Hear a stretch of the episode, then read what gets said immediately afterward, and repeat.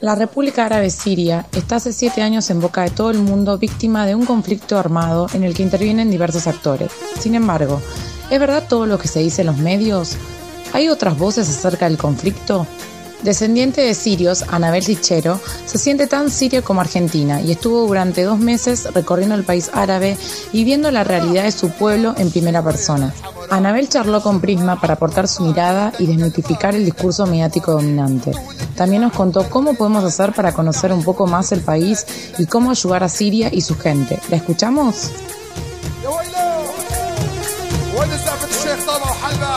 Estamos acá más que nada para hablar sobre un tema candente eh, en la realidad actual, en donde hay mm, una sola campana, al menos de mi, punto de vista, acerca de la realidad de este tema. Estamos hablando de, de la realidad siria. Para vos, desde el punto de vista informativo, ¿cómo se trata el tema? Acá en Argentina. Acá en Argentina.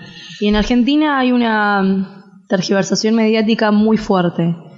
Hay una sola voz, toda, todos los medios eh, responden a una línea norteamericana que está financiada por Israel.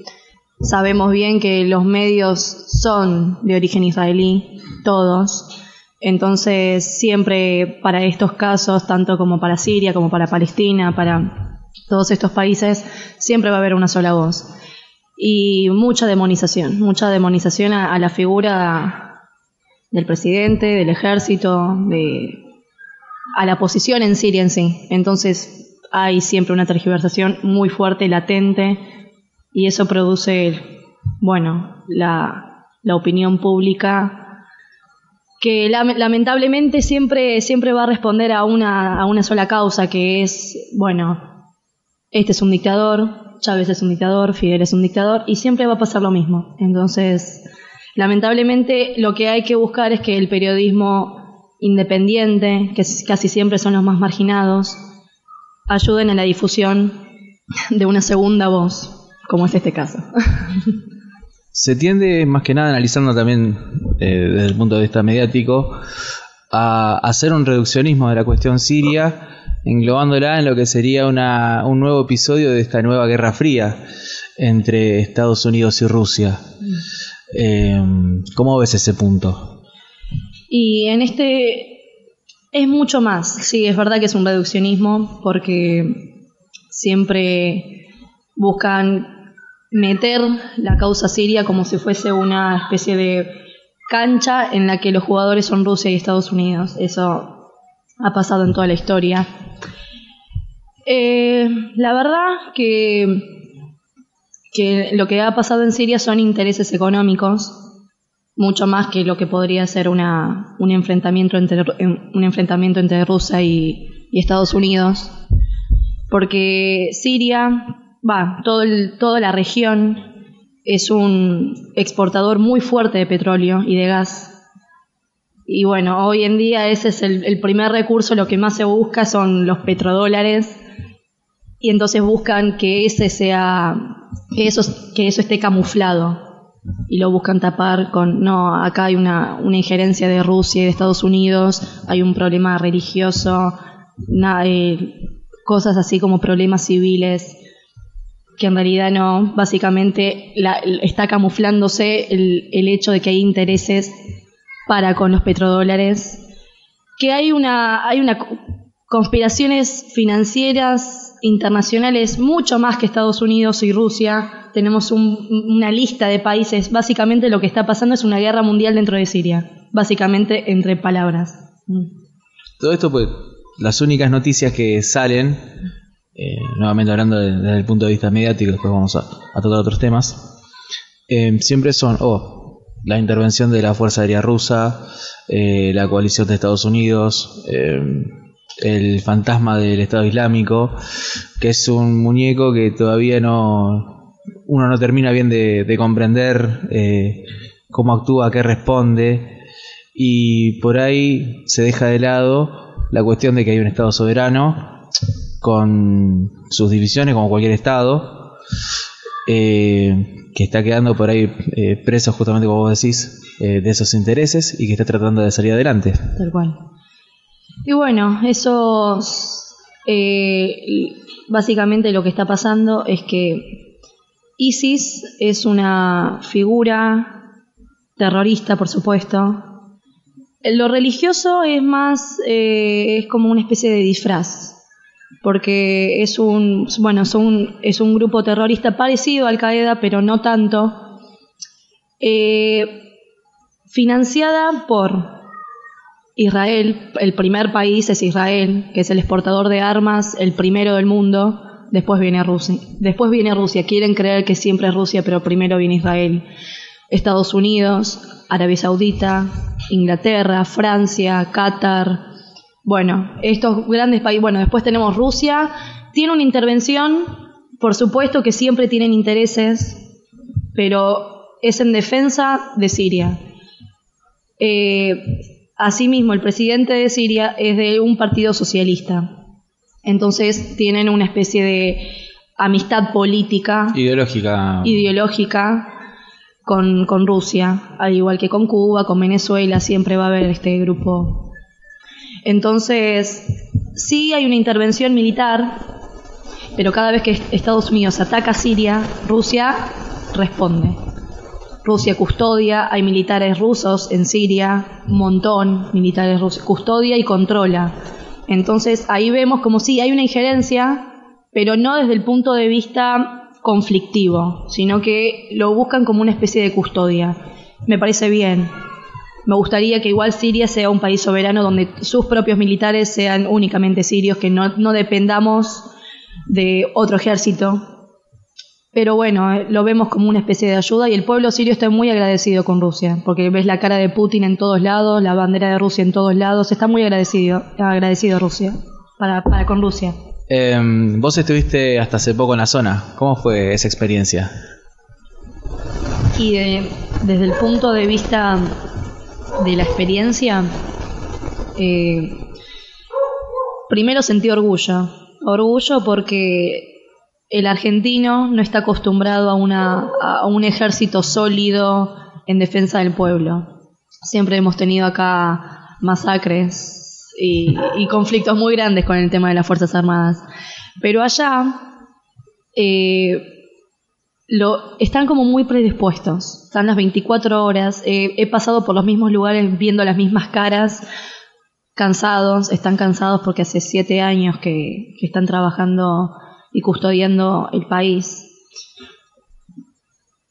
Es la gente está no voy a decir derrotada porque no está derrotada, está cansada, está cansada ya siete años de que se escuche, a veces se escuchan bombas, a veces suena eh, escuchás así tiroteo, hay olor a pólvora, hay humo, hay veces que cae un misil mm. sin que nadie avise, pasa y la gente muere. Atentados que no se que no que nadie televisa, que no se informan, quedan ahí. Por supuesto que esto cuando ocurre en Barcelona, en Europa, en Londres, por supuesto está en la boca del mundo. Lo tenemos a Nicolás Repeto una semana en Barcelona, por ejemplo. Tal cual, tal cual. Pero bueno, acá todos los días hay un atentado, todos los días, todos los días muere gente. Y no voy a decir que me arriesgué a entrar porque es mi país y, yo me sentí segura, mucho más segura allá que acá, muchísimo. Porque tenés a los soldados te, te están custodiando las 24 horas. Si pasa algo, son primero desalojan a toda la gente y después van y atacan. Pero primero lo, primordial es la gente. Y después, bueno, por ejemplo, te, eh, la gente a la noche, que es donde más ocurren los atentados, es a la noche donde no hay nadie, la gente sale de fiesta, la gente compra como si no pasase nada, porque Siria está bien te quieren hacer creer que es un, es un caos total, que es impenetrable, que está todo minado, que hay coches bombas por todos lados, que en realidad no es real. No es real. Visité Siria de punta a punta. No pasa esto. No. Siria está bien, está muy bien controlada. Las 24 horas hacen chequeos de autos, quién pasa, quién entra, quién sale. Está perfecta. La gente no está asustada, está cansada, pero sabemos que dentro de poco esto se está solucionando porque ya el 90-93% del país ya está en manos de, su propia soberanía. Faltan algunas ciudades que todavía están ocupadas por ISIS, algunas ciudades y una provincia, pero esto en, capaz que en dos o tres años, capaz que dos, ya, ya queda todo hecho y ya está. Sacas a ISIS y no vuelve a entrar. Es una experiencia similar a lo que está haciendo el ejército iraquí en, Irak. Es parecido, no tanto. Eh, sí hay una, una, una, alianza ideológica fraternal, porque como son países hermanos, pero no es lo mismo, no vivió lo mismo Irak. Siria, Siria quedó mucho más levantada que, Irak. Irak fue destruida, fue tirada abajo, por, en todos los sentidos, militarmente y mediáticamente. Irak es, básicamente es como decir mala palabra. Siria está en boca de todos, pero está como en duda. No se sabe qué, qué está pasando ahí adentro. Es como si fuese un búnker. No se sabe qué entra y qué sale. Sí, yo opino que, que ambos países se los ve como países terroristas y en realidad no es real, no es real. El terrorista está, es, está afuera, no está dentro de Siria. No es Siria el, el, eje terrorista. Sí, quizás este, una de las diferencias que se pueden ver siguiendo las noticias de, que, que se ven eh, en Occidente, por así decirlo, vamos a hacer esa salvedad, es que mm, a diferencia de, de Irak, eh, en Siria em, el Estado está quizás más presente, está más consolidado. ¿Puede ser? Totalmente, totalmente. Siria, desde los siete años que está en guerra, ya se está reconstruyendo. Una de las tácticas eh, en una guerra es destrozar las rutas. Cuando vos destrozás las rutas, la gente no puede ni salir ni entrar. Destrozar la logística. Tal cual. Entonces las rutas hoy estaban destrozadas. Hoy en Siria están perfectas. No hay un pozo, esto para tirar un ejemplo. No hay un pozo mm, para nada, está lisa total y completamente porque hay, eh, está habiendo obra pública que en un país en guerra y, con falta de presupuesto es muy difícil. Están reconstruyendo de a poco, por supuesto, porque si cuesta, cuesta mucho dinero, cuesta voluntad, pero se está reconstruyendo y lo único que no se va a recuperar, bueno, son los monumentos históricos que tienen 15.000, 20.000 años. Eh, esas, esas cosas que son las que más duelen. Eso es lo que más lastima al pueblo sirio. Capaz que una ruta se reconstruye, una casa se vuelve a hacer, pero Siria es considerada la cuna de la civilización. De ahí salió todo. Salió la historia, salieron las religiones, salió todo de ahí. Y cuando uno daña eso, es como que ataca directamente a, la, no a la moral, sino a la forma de sentir del sirio. Eso es lo que lastima. Y más cuando toda tu familia viene de ahí. Creo que es eh, eso, eso es lo que más me afecta. El hecho de que parte de mí proviene de ahí. Entonces, el hecho justamente de que la estén destruyendo es como que estén borrando parte de mí. Eso desde el lado sentimental, porque por supuesto que hay jóvenes, hay niños que están muriendo todos los días, hay centros de desplazados, de refugiados, que no viven en malas condiciones, para nada. El, Estado provee centros de, refugiados, una en cada ciudad, para que la gente que ha perdido su familia, eh, sus hogares, todo, se muevan ahí hasta que económicamente se puedan volver a recomponer. Bueno, esto lo provee todo el Estado, absolutamente todo viene baja desde el Estado. Entonces ahí vemos cómo un Estado que en los medios está total y completamente demonizado, se preocupa por el, el, bienestar social. Que bueno, eso es una de las cosas que por las cuales yo milito, la justicia y el bien común.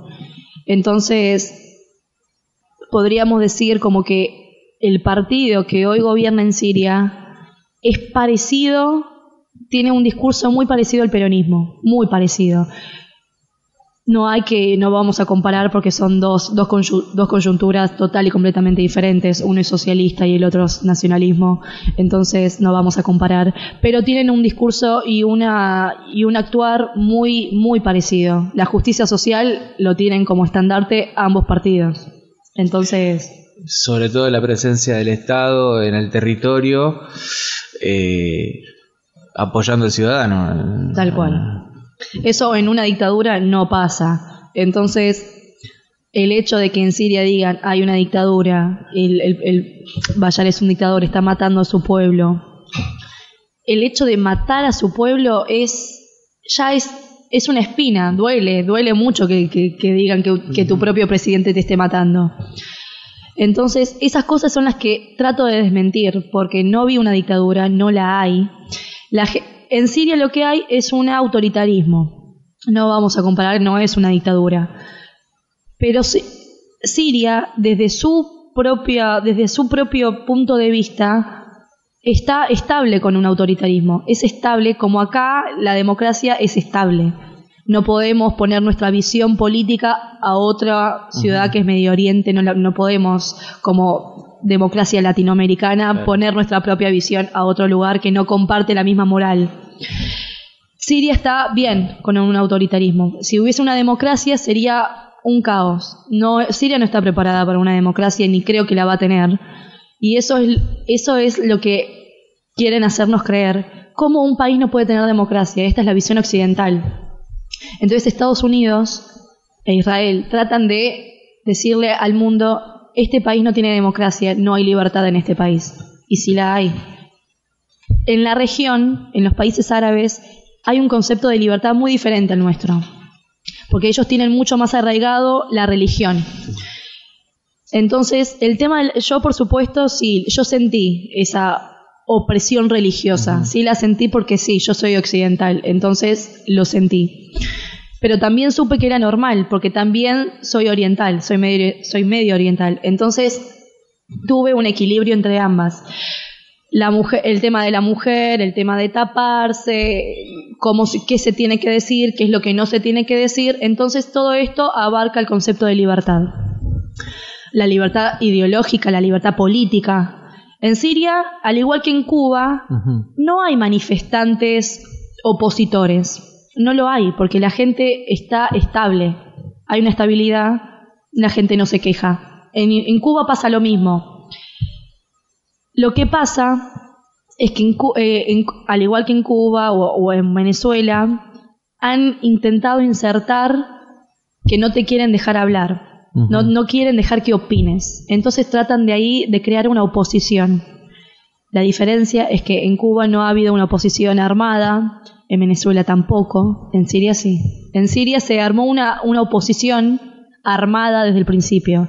Entonces por eso creen que hubo una guerra civil que no empezó como una guerra civil, porque ya sabemos que hubo intereses extranjeros que intentaron hacer una injerencia dentro de Siria.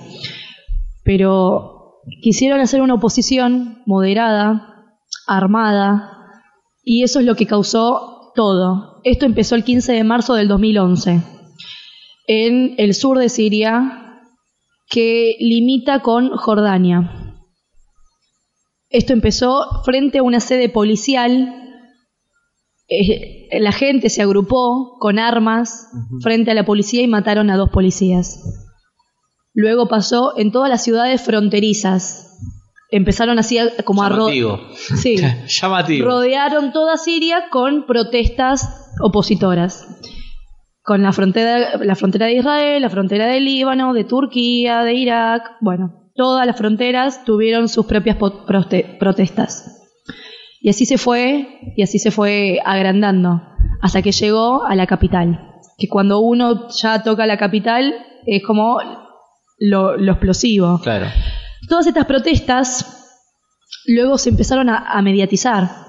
El mundo empezó a ver que Siria no estaba contenta, que Siria están protestando todos los, todos los civiles, y esto en realidad no es así porque nos, nos quisieron como insertar el hecho de que no hay libertad. Justamente es toda una, es toda una, eh, te quieren confundir desde tu propia, desde tu propio lugar occidental y no podemos comparar nuestro lugar con el de allá, porque la libertad que tenemos nosotros no es la misma libertad que tienen ellos. Sin embargo, allá Por un contexto cultural también, este, Exactamente. idiosincrasia. Tal cual. Allá hay una libertad y acá tenemos otra. Sin embargo, allá están mejor que acá, te lo aseguro. Ya el hecho de que toda la información, toda, toda, absolutamente, hasta, lo, hasta los medios peronistas, o, o, bueno, los que, Filo peronista. fe- bueno, pseudo, En todo caso. claro, pseudo, eh, lo- baja toda información estadounidense que financiada por Israel. Entonces, yo a mí me gusta cómo habla, por ejemplo, Pedro Brigger, me gusta la posición Sí. que tiene. Eh, posición en cuanto a política argentina y palestina. Pero para Siria está desinformado. No, no, no tiene la posibilidad de ver otra, otra visión, porque no la hay. No la quieren hacer escuchar. Esto es lo que está pasando en Siria. Es una guerra mundial, mediática y militar. Esto es lo que está pasando en Siria. Asimismo, ISIS sube videos para causar terror. Entonces la gente piensa que, bueno, va a caer ISIS a la Argentina, va a haber un atentado acá, allá. Y vamos a decir que dentro de ISIS hay, hay, creo que hay como dos chilenos, hay un, hay un ecuatoriano, o sea, ISIS piensa que es todos son gente toda de la región.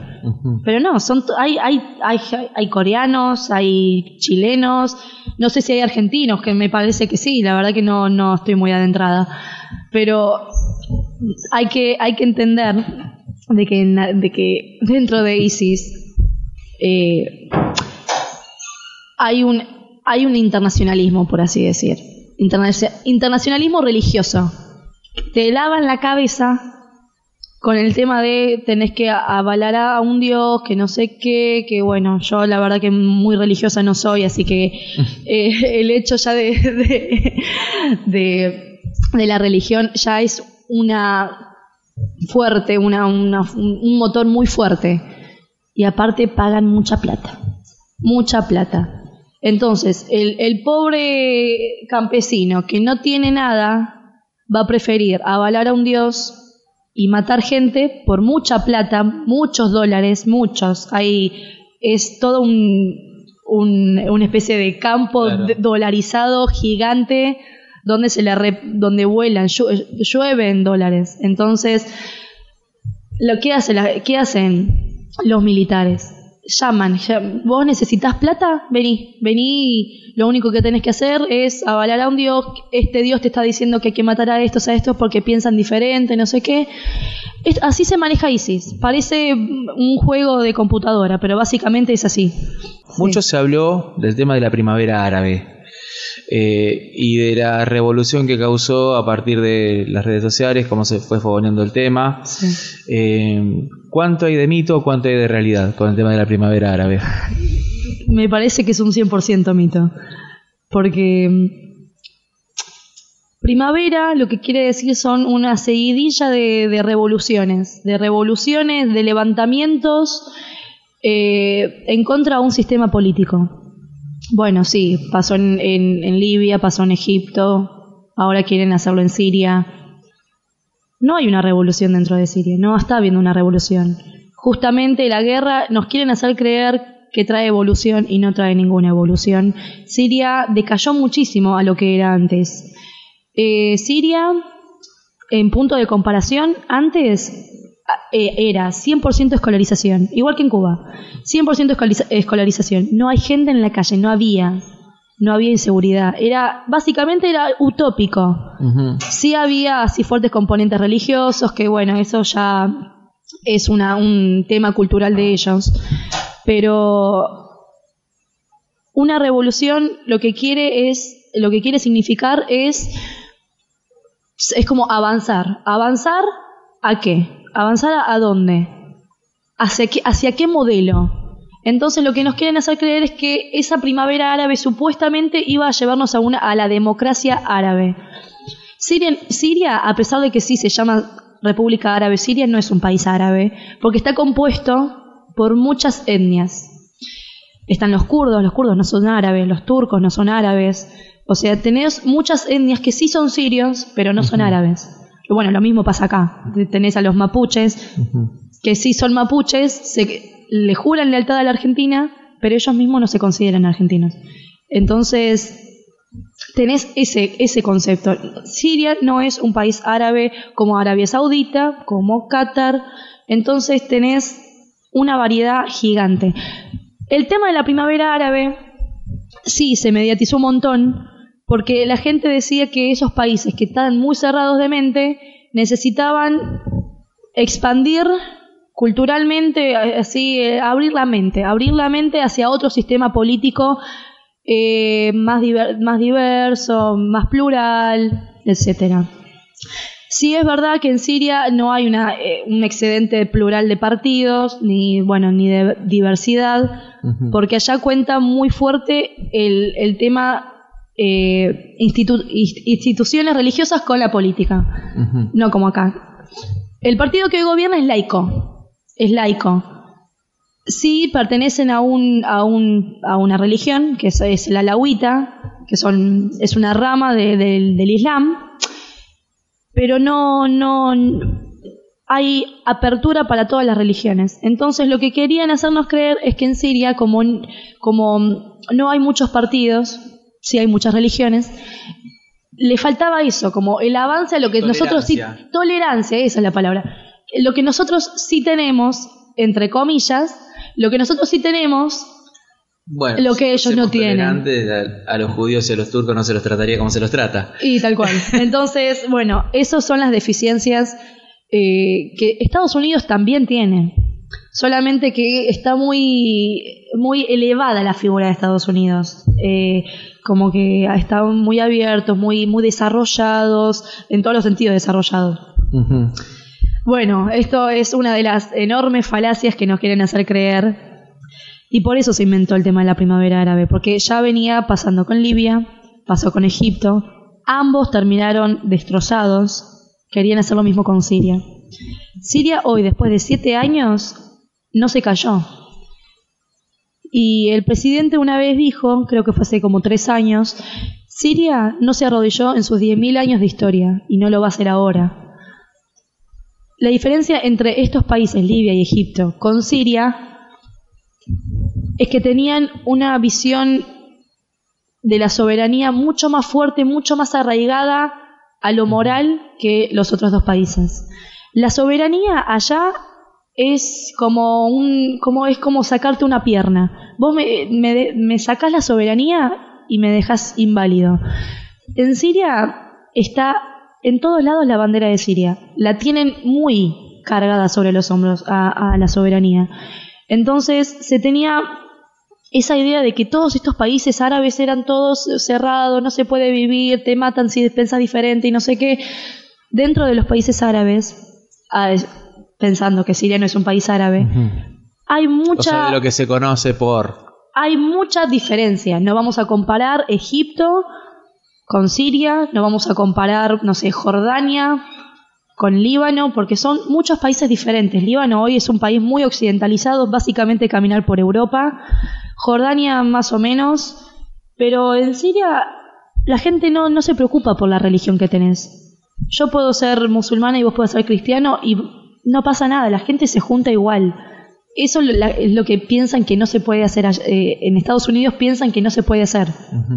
Te matan si pensás diferente. Y eso no es real, nunca pasó, jamás pasó.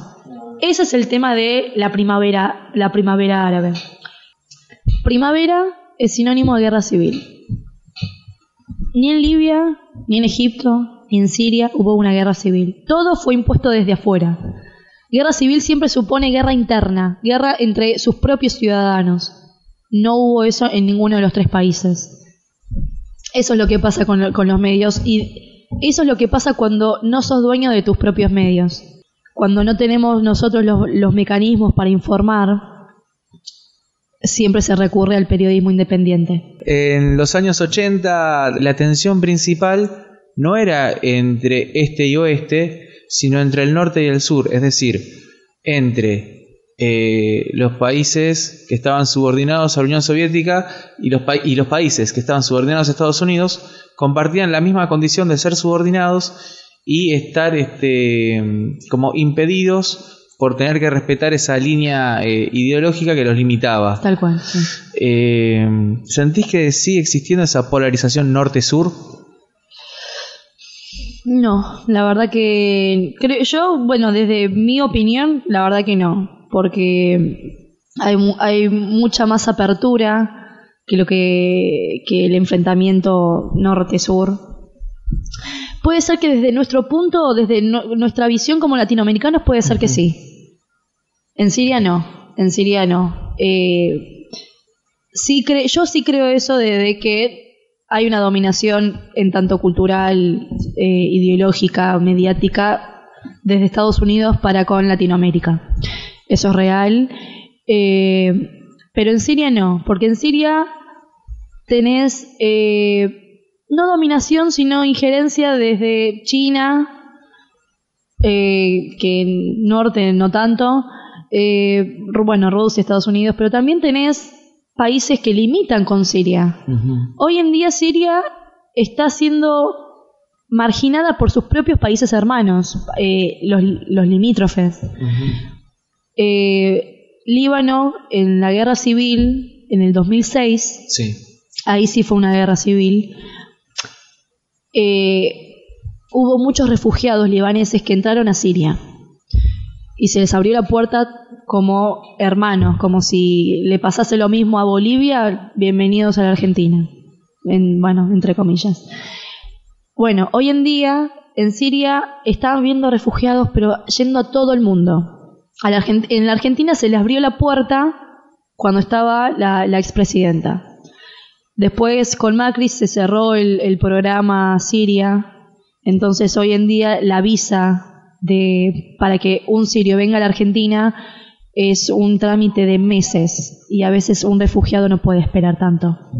Bueno, entonces en Siria quisieron irse al Líbano, quisieron irse a otros países, pero no les abrieron las puertas. Hoy yo fui al Líbano y a los sirios, disculpen la palabra, pero los tratan para, la- para el carajo. Así, disculpen la palabra, pero los tratan muy mal, muy mal. Los ves en las calles pidiendo plata porque no pueden vivir. Líbano en sí es un país muy caro, parecido a la Argentina. Entonces, y, en, y, el- y Siria no. En Siria la economía es mucho. Vos vas y, y pensás que podés comprarte todo, pero para ellos es muy, muy difícil. Entonces, tiene ya este problema como que Siria le falta la compañía de sus propios países hermanos.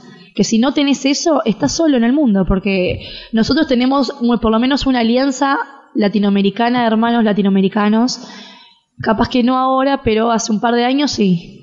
Entonces, eso Sí, hay más conciencia. hay mucha más A nivel de pueblo. Sí, al- claro, a, nivel, de pueblo. Ya a nivel gubernamental es otra cosa, pero a nivel de pueblo. Sí.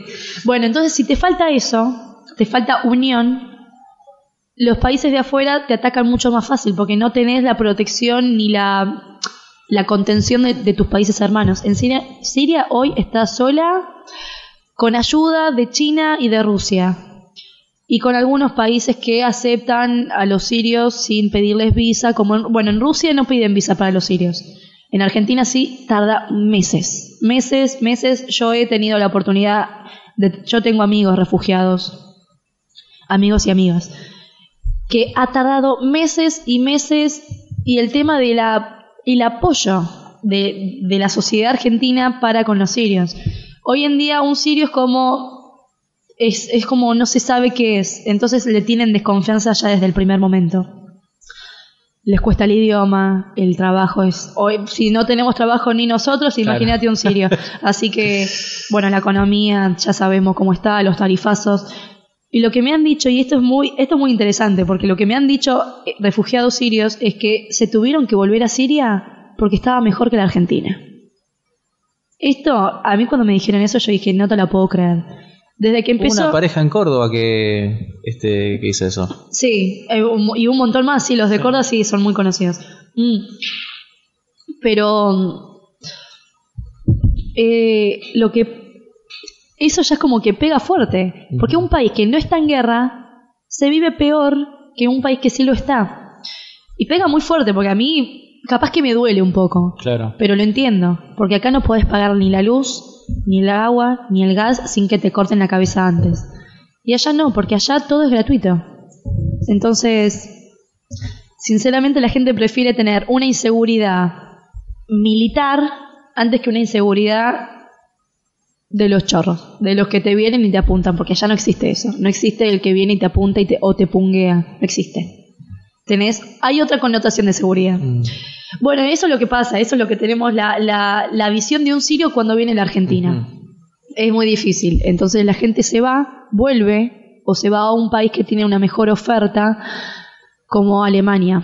Alemania tiene una oferta inmensa para, para los sirios. E igual es un interés bárbaro porque los sirios tienen un, un muy buena educación. Parece, parece que no, pero es muy perfecta, muy, muy bien preparada. Los médicos son, son impresionantes, son como parecidos a los de Cuba. Y en Siria hay una escuela de eh, los que tratan el cáncer, oncología, eh, de oncología infantil.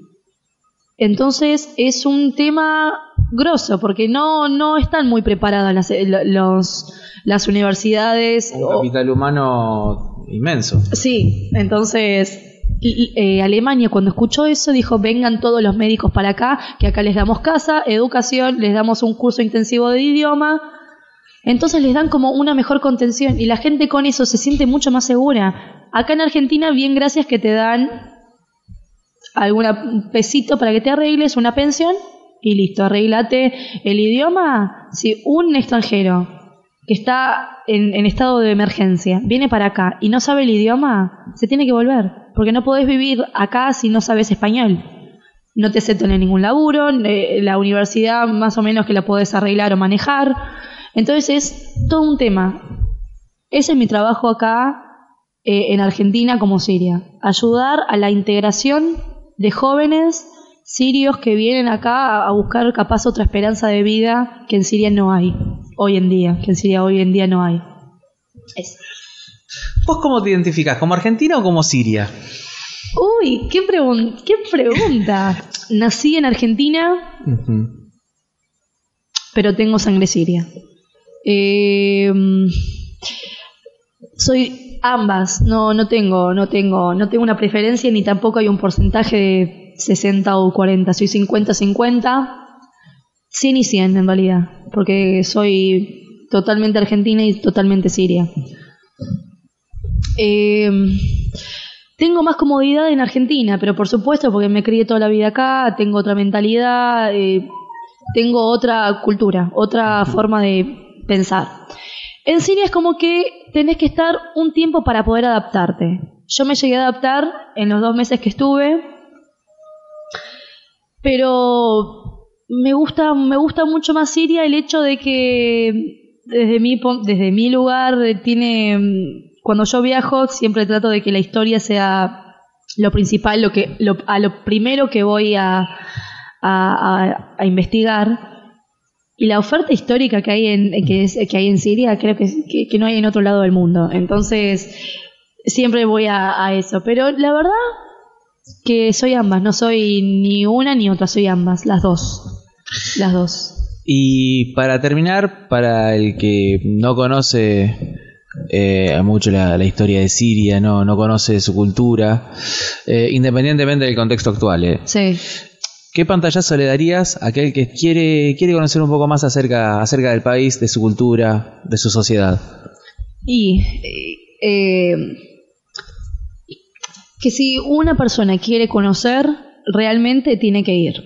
Porque a veces con las simples palabras uno puede llegar a expresar algo, vagamente algo, pero culturalmente Siria, bueno, tiene una cultura amplia, amplia como no he visto en otro país y he viajado mucho.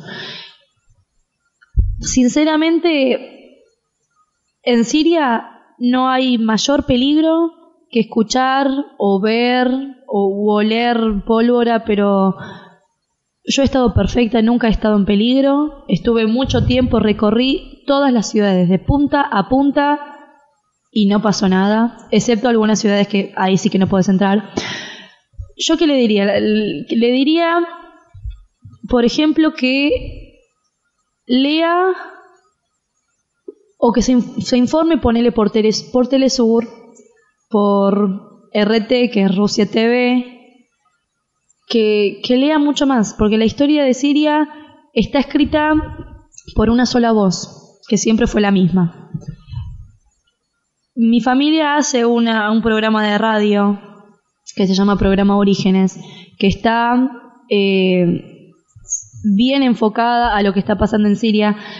Mi mamá es siria, así que mejor persona que te lo cuente va a ser ella, que vivió ahí, se crió ahí, tiene todo absolutamente, creo que es más siria que Argentina, ella sí creo que es más siria que Argentina. Bueno, y ella está los domingos de 11 a 13 horas en Splendid AM990, todos los domingos, hace 20 años que están haciendo radio, antes informaban por Palestina, luego por Líbano y bueno, hoy en día el, eje principal está en Siria. Yo diría que el que no, que el que está dudando de Siria simplemente se tiene que poner ni en una vereda ni en la otra, en el medio, que trate de conocer un poco más. Que se empape. Tal cual. Y que logre tener una conversación que no sea esas, esas argumentaciones de es, un dictador, guerra civil, no sé qué, lo que siempre escuchamos, como pasa con Cuba o como pasa con Venezuela. Siempre va a haber otra voz. Entonces lo, principal es tratar de escuchar o informarse y si ver que hay un sirio que está desamparado, escucharlo, aunque no se pueda hablar ningún idioma, el idioma humano es universal, entonces siempre va a haber esa contención. Y el que no sabe, tiene que ir. Hoy Siria está con las puertas abiertas, cualquiera puede entrar, bueno, excepto algunos países. Hay un control exhaustivo, pero cualquiera puede entrar y siempre y cuando sea con, interés de, visitarlo y, ayudarlo, porque hoy a Siria le falta turismo justamente porque, por lo que le está pasando. Y creo que nuestro mejor deber, de, deber desde afuera es tratar de ir y ayudar con el tema económico y el turismo que le va a hacer muy bien. Eso es lo que le diría. Que vayan a Siria y que lo vean con sus propios ojos. Bueno, Abel, muchas gracias por Por favor, gracias a vos.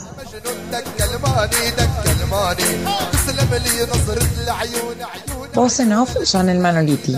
Entrevistada, Anabel Sichero. Periodista, Julián Retamoso. Texto, Ibaraniti. Prisma Producciones 2017. this up, the way this up,